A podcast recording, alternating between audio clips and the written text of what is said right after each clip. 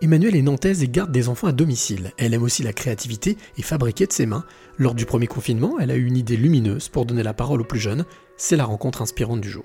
Moi, c'est Emmanuelle Berieni. Euh, je suis euh, actuellement euh, auxiliaire parentale. Donc, je garde des enfants au domicile des parents.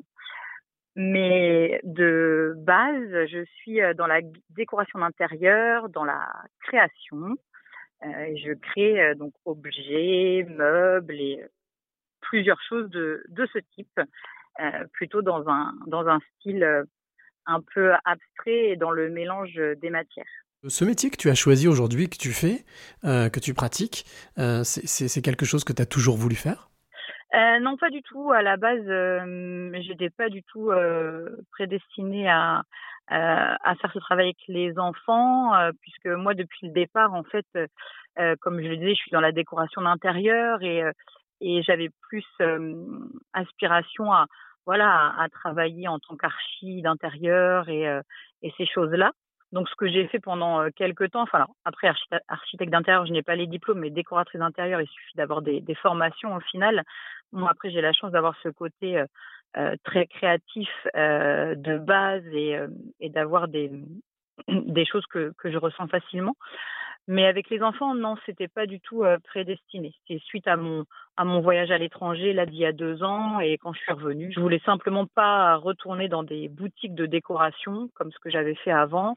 Euh, et je voulais voilà plus travailler pour moi et du coup j'ai continué ce que j'avais lancé à l'étranger en fait, tout simplement. Et du coup cette relation que tu as avec les enfants t'a donné plein d'idées et notamment il y a il y a il y a un an est-ce que tu peux nous, nous, expliquer un petit peu ce que ça, à quoi est-ce que ça t'a amené? Bah, Effectivement, je fais plein de choses avec euh, avec les enfants et j'ai la chance de garder des enfants qui sont très réceptifs aussi à ça.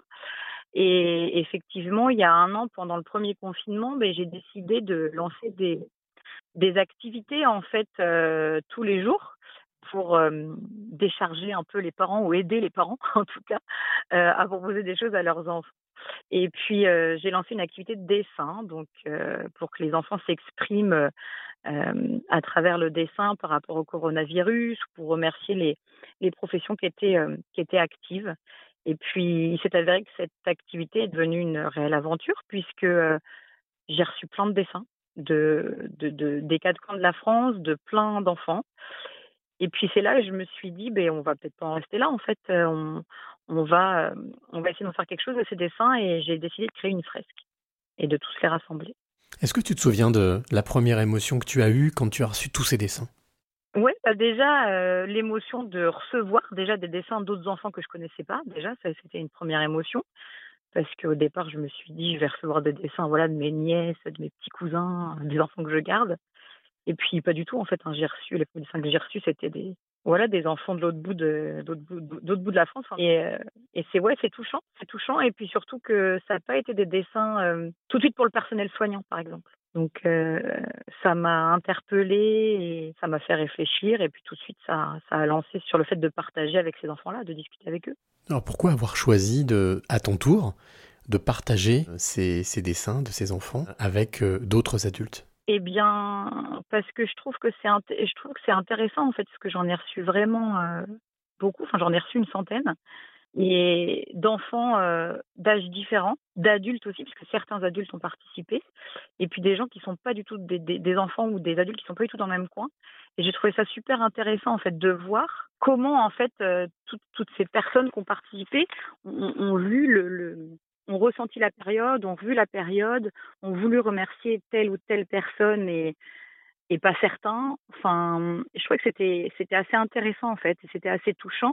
Et on est sur, euh, on, était vraiment sur des dessins, euh, enfin on est vraiment sur des dessins colorés et sur des dessins, euh, voilà, joyeux qui nous permettent de, voilà de mettre un peu de couleur en fait dans cette période un peu un peu terne qu'on vit, parce qu'on sait pas trop ce que ça va devenir et ça fait un an déjà et voilà on en est tous un peu au même point. Est-ce que tu as la sensation que l'art, en tout cas le dessin, est un, est un bon euh, vecteur d'expression, en tous les cas, pour, euh, pour sortir tout ce qu'on peut avoir? Ah oui, tout à fait. Bah, après, ça fait partie de de de de l'art-thérapie, effectivement, si on on peut si on peut reprendre ça. Mais après, je pense qu'on a chacun, en fait, heu, quelque chose en en soi qui nous permet de nous de nous exprimer et et de et de s'évader un peu. Alors pour certains, oui, ça va être le dessin et c'est vrai que le je dirais que le dessin ou l'art, au final, c'est quelque chose de bien de bien plus précis de ce que l'on pense puisque utiliser telle ou telle couleur, ça veut dire quelque chose.